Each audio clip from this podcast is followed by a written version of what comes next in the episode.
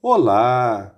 É um privilégio compartilhar a palavra de Deus. O nosso tema hoje é o sumo sacerdote idôneo.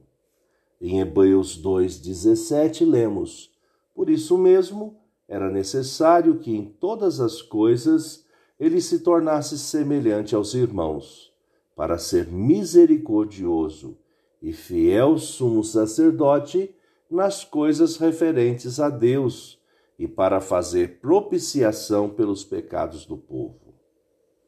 Sumo sacerdote e idôneo, conforme o comentário bíblico e o dicionário online de português disse-o, respectivamente, o sumo sacerdote, sobre a lei mosaica, o principal sacerdote que representava o povo perante Deus e era o responsável pelos outros sacerdotes.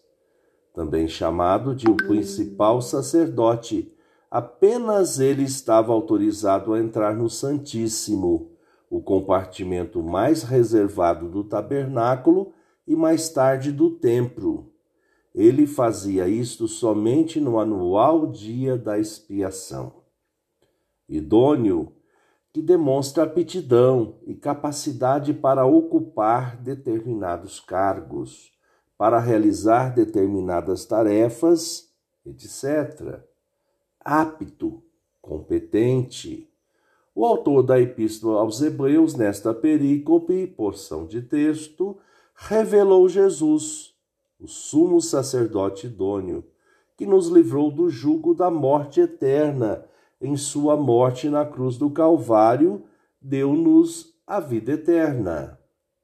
O autor de Hebreus acrescentou: Visto, pois, que os filhos têm participação comum de carne e sangue, também Jesus, igualmente, participou dessas coisas para que, por sua morte, destruísse aquele que tem o poder da morte, a saber, o diabo e livrasse todos os que, os que, pelo pavor da morte, estavam sujeitos à escravidão por toda a vida.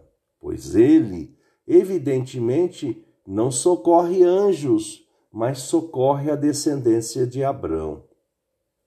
Por isso mesmo, era necessário que em todas as coisas ele se tornasse semelhante aos irmãos, para ser misericordioso e fiel sumo sacerdote nas coisas referentes a Deus e para fazer propiciação pelos pecados do povo.